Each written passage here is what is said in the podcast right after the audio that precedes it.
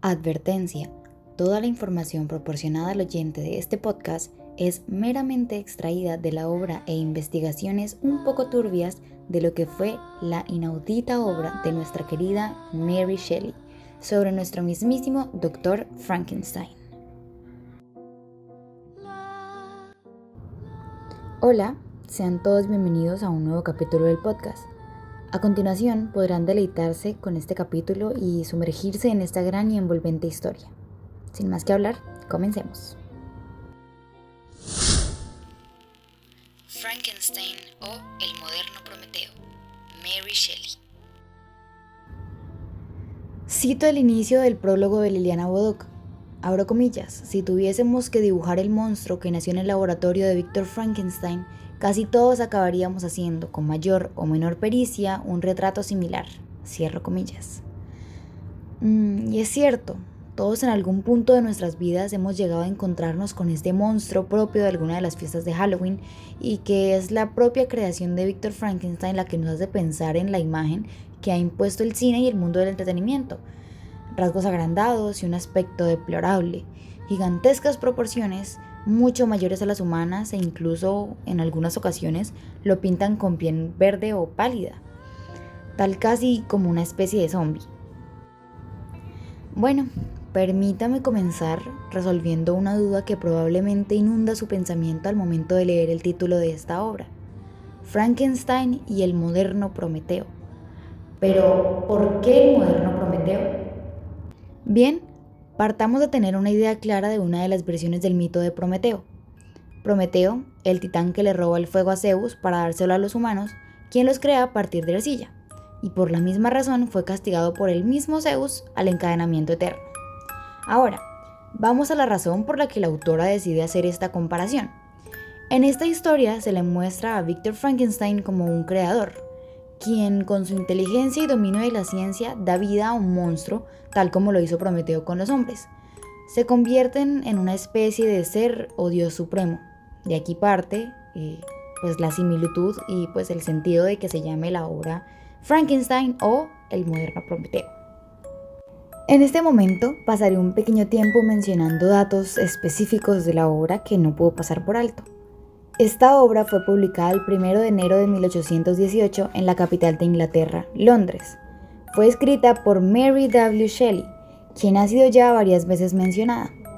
Además, esta obra se cataloga en varios géneros, tales como ficción gótica, terror, ciencia ficción y novela rosa. Sin más que hablar, introduzcámonos en esta gran historia. Esta obra comienza con una serie de cuatro cartas de Robert Walton a su hermana Margaret. Durante las tres primeras cartas se encuentra Robert contándole su travesía por aguas heladas de Suiza. Le cuenta al mismo tiempo su sensación de soledad y a veces de melancolía a su hermana. Hasta la carta 4, donde Robert le cuenta a su hermana Margaret algo asombroso que le ha acontecido desde muy temprano. Comienza contando que gracias a las condiciones del clima, esa noche tuvieron que anclarse y pasar estacionados en el barco inmóvil hasta que el clima se diera para poder navegar. Robert estaba en su cubierta cuando escucha el alboroto de sus hombres y decide ir a mirar. Y se encuentra con una gran, gran sorpresa. Cuenta Robert.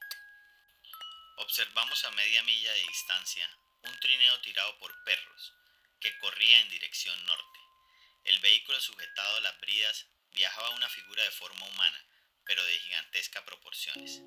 Sin embargo, no fue imposible alcanzarlo y así sin más se pasó la noche. A la mañana siguiente me despierto y encuentro a mis hombres hablando como si hubiera alguien al exterior del barco.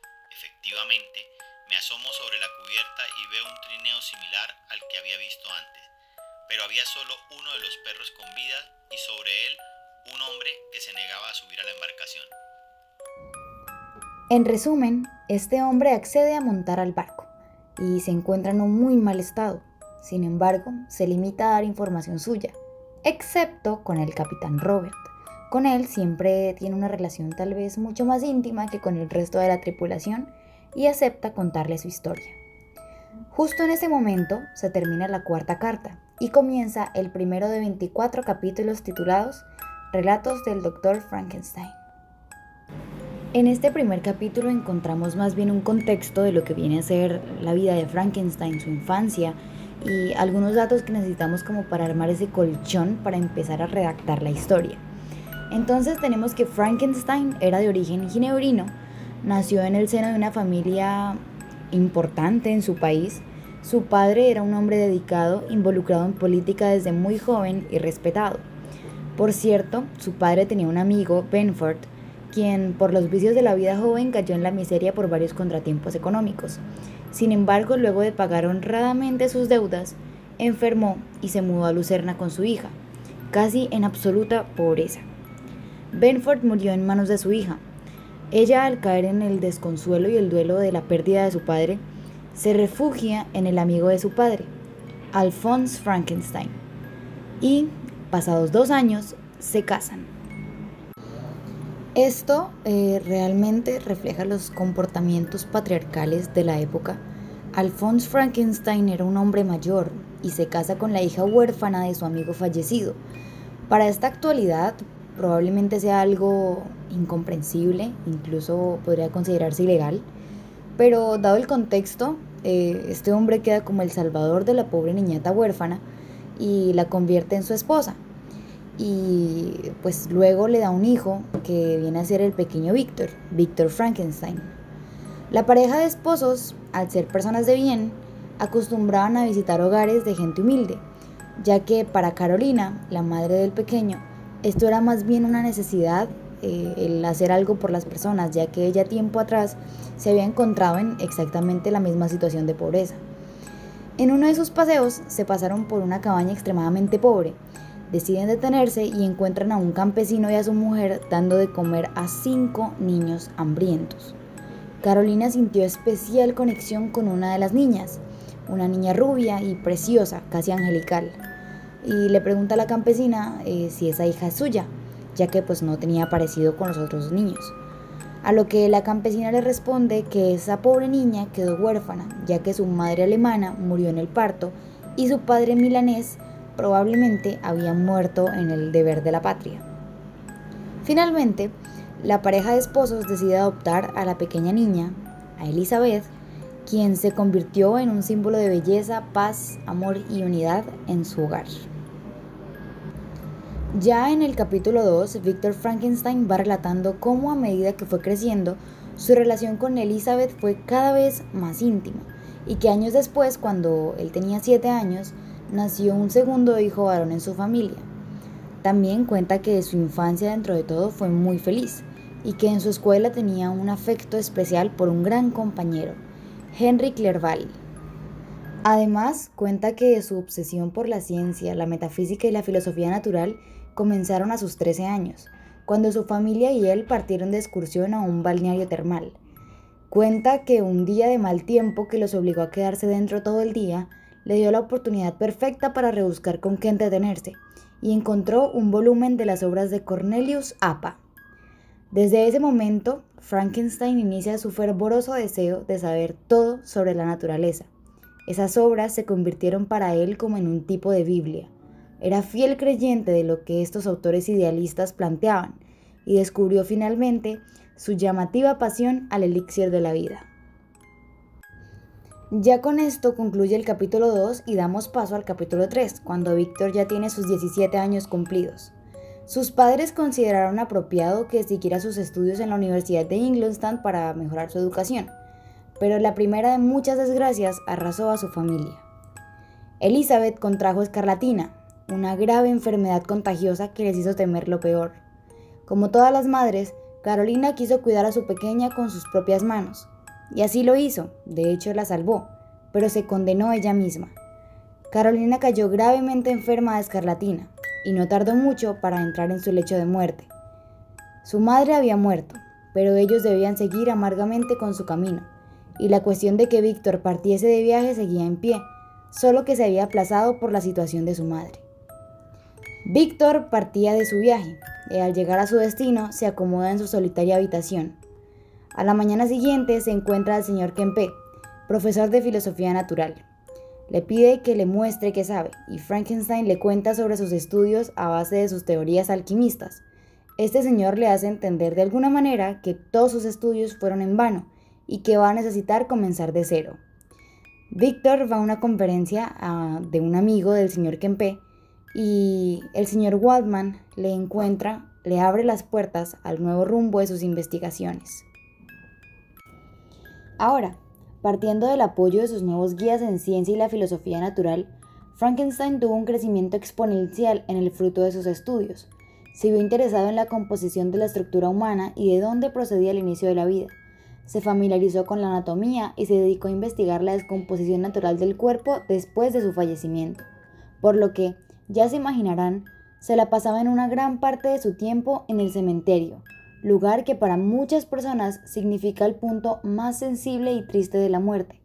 Para el señor Victor Frankenstein, solo era un lugar donde reposaban los cuerpos privados de vida, que ahora eran alimento de gusanos. Decía el mismo Frankenstein. Permanecer días y noches en los panteones y las tumbas concentrando mis pensamientos en las cosas que más repugnan a la delicadeza de los sentimientos humanos. Contemplé cómo la belleza corporal del hombre iba perdiéndose poco a poco. Vi cómo la corrupción de la muerte reemplazaba el estallido de la vida. Descubrí cómo los gusanos se nutrían de órganos tan maravillosos como los ojos y el cerebro. Al parecer, la sensibilidad de este hombre se estaba viendo opacada por su loco deseo de conocer el origen de la vida, de crearlo, de ser Dios, Señor y Creador de un conjunto de materia inerte que pronto le debería la vida y la razón de existir a Él y solo a Él. En este punto me gustaría recalcar el esfuerzo de la autora por mantener atrapado al lector involucrándolo directamente con la historia, como por ejemplo cuando dice, Veo, por el interés que muestra usted y por el asombro y la expectativa que se lee en sus ojos, que espera de mí la revelación de tal secreto. Esto me resulta del todo imposible. Escuche con paciencia el relato de mi historia y comprenderá entonces por qué estoy obligado a guardar a este respecto un absoluto silencio. Esta forma de seducir al lector con sus palabras y con la expectativa realmente es un motor que enciende nuevamente esa llama de interés al saber qué pasará después con la historia. Por ahora, descubramos qué pasó después del éxtasis en el que se encontraba el Dr. Frankenstein por sus conocimientos, al estar tan pero tan cerca del punto máximo de su trabajo. El Dr. Frankenstein se lanzó a crear una nueva raza de la vida humana y se empeñó tanto en ello que lo puso por encima de su propia familia. Le dedicó días enteros de trabajo y cuando pensaba en la petición que le había hecho a su padre de mantenerse comunicado, justificaba su desobediencia con que sería injusto que su padre lo reclamara por entregarse a su labor, si esto fue lo que tanto le pidió. ¿O no? Sin embargo, no todo era color de rosa. A Víctor, los trasnochos y sus malos hábitos le estaban pasando cuenta. Repentinos ataques de ansiedad, desnutrición y accesos de fiebre lo envolvían en su locura. Era la una de la madrugada, en un día de noviembre. El doctor contempló al fin el resultado de su arduo trabajo. Afuera llovía, caía una tempestad y con el estallido de un trueno y una herramienta, la criatura entreabrió sus ojos. Era simplemente espantoso. Ojos amarillentos, vidriosos y hundidos, la piel que apenas le cubría los músculos y los vasos sanguíneos, pelo negro, sedoso, dientes blancos que solo resaltaban la repugnancia de sus facciones. Su piel era arrugada y sus labios negros. Frankenstein decía sentirse entusiasmado con su creación, hasta que ocurrió lo que nunca temió. El cuerpo del monstruo comenzó a realizar movimientos convulsivos. A pesar de su emoción, el sueño de ser creador pronto se desvanecía. Víctor no soportó más ver a su terrible creación y salió consternado del laboratorio y se encerró en su cuarto. Sus pensamientos lo consumían. Intentó dormir, pero siempre tenía pesadillas con esa asquerosa vida que acababa de dar. Se despertó aterrorizado. Frente a él estaba el mismísimo monstruo. Mantenía la colcha levantada y lo miraba fijamente a los ojos. Abrió sus labios y emitió alguna clase de sonido. Acto seguido intentó lanzar sus brazos para atrapar al doctor, pero este, aterrorizado, saltó de la cama y se refugió en el patio de su casa toda la noche. Su creación se había convertido en su propia desgracia.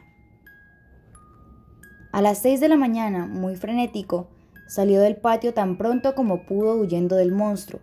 Corrió desesperado y, oh sorpresa, justo frente a sus narices se encuentra el mismo Henry Cleval, su amigo de la infancia que había dejado en Ginebra cuando partió.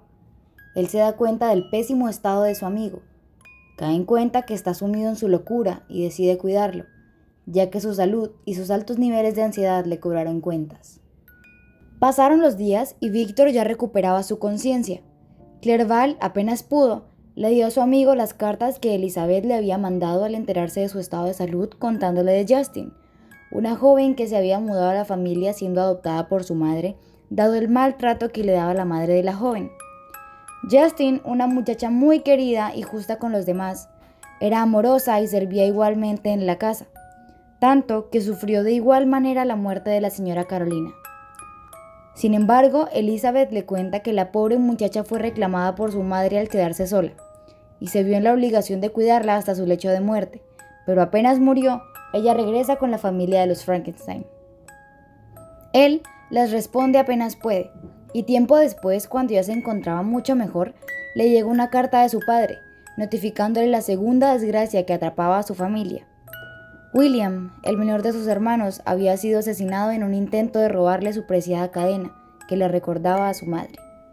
Víctor termina de leer esta última carta enviada por su padre y decide partir a Ginebra para acompañar a su familia en el duelo, y así sin más, a la mañana siguiente parte del viaje.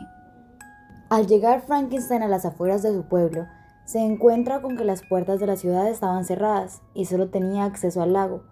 Desconsolado toma un bote que había ahí y navega hasta la otra orilla, siendo ese el lugar donde había encontrado al pobre William asesinado. Se baja a tierra firme y en medio de su sensibilidad y dolor grita, William, hermano mío, estos son tus funerales. Vaya equivocación. Apenas pronunciadas las palabras, pudo ver a lo lejos la silueta de un hombre de gigantescas proporciones. ¿Era acaso esta criatura horrenda la que él le había dado vida? ¿Era posible? ¿Qué tan desgraciado debía ser? Víctor quedó paralizado del miedo y se tambaleó. La criatura se alejó con rapidez del doctor y huyó a las alturas entre las tinieblas.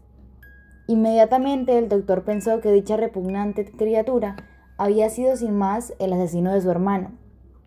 ¿Cómo era posible que sus propias manos hubiesen creado al asesino de su mismísimo hermano menor? Frankenstein, en medio de su terror, se convenció de esa idea y paralizado, muerto del frío, esperó a que amaneciera para regresar al otro lado del lago y finalmente entrar a Ginebra. La melancolía lo recorría al ver las calles y su ciudad de origen. Era simplemente como si una parte de su espíritu de niño volviese a él. Ya en su casa, junto a sus familiares, le dan la noticia de que Justin fue acusada de ser asesina del pequeño William. En definitiva, Frankenstein sabía que ella no había sido la asesina, pero tampoco podía contarles a sus familiares la desgracia que él mismo le había traído al mundo. Sin embargo, fue muy tarde. A la mañana siguiente, en el juicio, la pobre Justin fue condenada a muerte por el asesinato del pequeño niño. La conciencia de Víctor no lo dejaba tranquilo. Se encontraba tan trastornado por culpa de haber ocasionado otra muerte más. Lo obligó a huir, a dejar a su familia meses después y partir de exploración él solo, lejos de los humanos. Todo marchaba tranquilo. Víctor de a poco sentía que la naturaleza lo ayudaba a recobrar su cordura, pasar por los valles y visualizar los helados montes. Todo iba perfecto hasta que su pesadilla desapareció justo frente a él una vez más. Frankenstein, una vez más, casi en un estado de euforia, gritó a la montaña. Espíritus errantes, si de verdad existen, si no están prisioneros en sus estrechos reductos, denme un poco de felicidad o llévenme con ustedes, lejos de los placeres de la vida.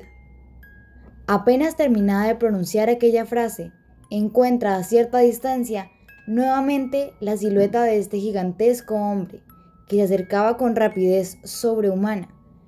Se frenó en seco frente a él y pudo ver con sus propios ojos la criatura aborrecida que él mismo había creado. Frankenstein queda paralizado, pero apenas recupera el habla, Víctor le grita al monstruo que se aleje, que es un demonio, y que se maldice a sí mismo por haberlo creado. El monstruo, sumergido en una desesperación agobiante, le dice al doctor que por favor lo escuche, que él es realmente el más desgraciado de todos, que incluso hasta su propio creador le odia. Él no entendía por qué los humanos odiaban a los más desdichados. El doctor sumido en su odio y frenético miedo insiste en que se aleje de él, y que si no lo hace, él mismo intentará asesinarlo, o intentará morir lo más pronto posible. La criatura le repite que él mismo lo creó más fuerte y capaz que el propio doctor, que ni lo intente. El monstruo solo quería que el doctor lo escuchara, y si él decidía hacerlo, esta horrenda criatura prometía alejarse por siempre de los seres humanos. Pero por el contrario, si no lo hacía, se iba a vengar, como lo venía estado haciendo. Esta afirmación despertó en el doctor nuevamente las sospechas de que él había sido el asesino de William, por lo que se vio en la obligación de considerar su sensibilidad. Finalmente, el doctor recupera la cordura y poseído por el miedo y el desprecio, pero dejándose llevar por la curiosidad, acepta acompañar al monstruo a su cabaña. Ya en la cabaña, este le comienza a contar al doctor de las múltiples veces que los humanos lo han despreciado, a pesar de incluso sentir cariño y ayudarlos. Le cuenta que toda su vida ha sido de rechazo y sufrimiento interminable. Confesó que, además de haber asesinado al pequeño William y hacerse responsable de que culparan a Justin, el monstruo, como última advertencia, le pide al doctor una compañera similar a él. El doctor, a final de cuentas y en medio de mil dilemas, acepta. Sin embargo, el monstruo le puso la condición de que él mismo estaría vigilando el proceso todo el tiempo. Recordando los traumas que crear el primer monstruo le había dejado, fue extremadamente difícil terminar su trabajo, y para este entonces, Elizabeth ya estaba programando casarse con Víctor, pero por las actitudes de Víctor, su padre pensó que no quería casarse con Elizabeth, pero él lo contradice y le dice que después de terminar su trabajo en Inglaterra, vendrá enseguida a casarse con ella. Parte así hacia Inglaterra y se encuentra con su buen amigo Henry, y por las situaciones parten a Escocia, donde el doctor comienza a trabajar en su segundo monstruo temeroso, por lo que el primogénito le pudiera hacer a su familia si él no cumplía su labor. A pesar del fuerte intento de Víctor por terminar su segunda bestia, el monstruo miraba por la ventana. Frankenstein no pudo, no pudo, su cabeza lo atormentaba y lo destruyó. En unos pocos minutos volvió trizas todo su trabajo y se dispuso a botarlo. El monstruo consumido por la furia va al apartamento de su amo. Le grita con todo el rencor que se va a arrepentir por lo que le hizo y que él mismo se aparecerá el día de su boda. Así comienza la última y más terrible pesadilla para el doctor. Recibe una carta donde Henry le decía que lo fuera a visitar pues pronto partiría a la India. Así, se deshace de los restos del monstruo y en su bote parte su viaje. Tan pronto como puede, en medio de una tormenta, llega a un puerto. Oh sorpresa, Allí lo esperaba la noticia de que había sido acusado del asesinato de Henry Clerval, su mejor amigo. El pobre doctor, sumido en su misma locura, cae terriblemente enfermo, y los jueces lo declaran inocente. Su padre lo cuida hasta que se siente mejor para casarse con Elizabeth. Justo así sucede. El día de su luna de miel, la pareja se encuentra en su habitación. La novia se nota claramente preocupada por la consternación de su marido, y él simplemente la envía a refugiarse en su cuarto. No pasó mucho tiempo cuando un desgarrador grito de mujer delató el asesinato número 3 del mismísimo monstruo. Elizabeth había muerto. Frankenstein desesperado le cuenta a su padre lo ocurrido. Por desgracia de él, el sentimiento de dolor y locura lo hizo caer por el mismo acantilado de la muerte dos días después, y Frankenstein se encontraba completamente solo. Luego de esto, Frankenstein jura acabar él mismo con el monstruo y no descansará hasta encontrarlo. Pasamos nuevamente al relato de Robert Walton, termina de narrar indirectamente todo lo que este hombre, quien ahora conocemos como el Dr. Frankenstein, le cuenta. Le narra cómo persiguió al monstruo hasta el Polo Norte. Además, cuenta que con total tristeza el doctor murió, ya que se encontraba muy débil por su estado de salud. Creería yo que lo más loco de toda esta historia es el salto que da la autora desde las cartas en el inicio del libro a la relación nuevamente con toda la historia central, que es pues la del doctor Frankenstein, y retoma nuevamente con las cartas de Robert a su hermana. Es simplemente maravilloso. El cuerpo del señor Frankenstein reposa sobre el barco. Robert se levantó y vio al monstruo desplomado junto al cuerpo. Este le suplicaba al doctor que lo perdonara por todas sus malas acciones e incluso le imploraba misericordia. Pero tal como lo había prometido su amigo, Robert, invadido por el terror, se vio en la obligación de acabar con el monstruo. Así sin más, su intento de acabar con el monstruo fue en vano. Al notar su intento de asesinarlo, el monstruo saltó al agua y desapareció sin dejar rastro. Por lo que se puede dar cuenta, mi querido oyente, no sabemos qué pasó aún con este monstruo, ni cómo termina su desgracia, ya que aquí termina la obra. Hubiese sido interesante saber qué pensaba el monstruo mientras era perseguido a morir por su amo. Y si tanto era su odio, ¿por qué implorar perdón de esta manera al verlo muerto? Pero bueno, amigos, con esto me permito finalizar esta gran obra de Mary W. Shelley Espero que hayan disfrutado esta narración y hayan podido sacar sus propias conclusiones sobre lo que pudo haber pasado con este monstruo. ¿Alguna vez se atreverían a dar vida tal como lo hizo el Dr. Frankenstein? Me gustaría leerlos. Les dejo a su imaginación el resto del relato. Hasta una próxima y terrorífica ocasión. Cuídense las espaldas. Nunca saben cuándo podría haber un monstruo detrás de ustedes. Chao.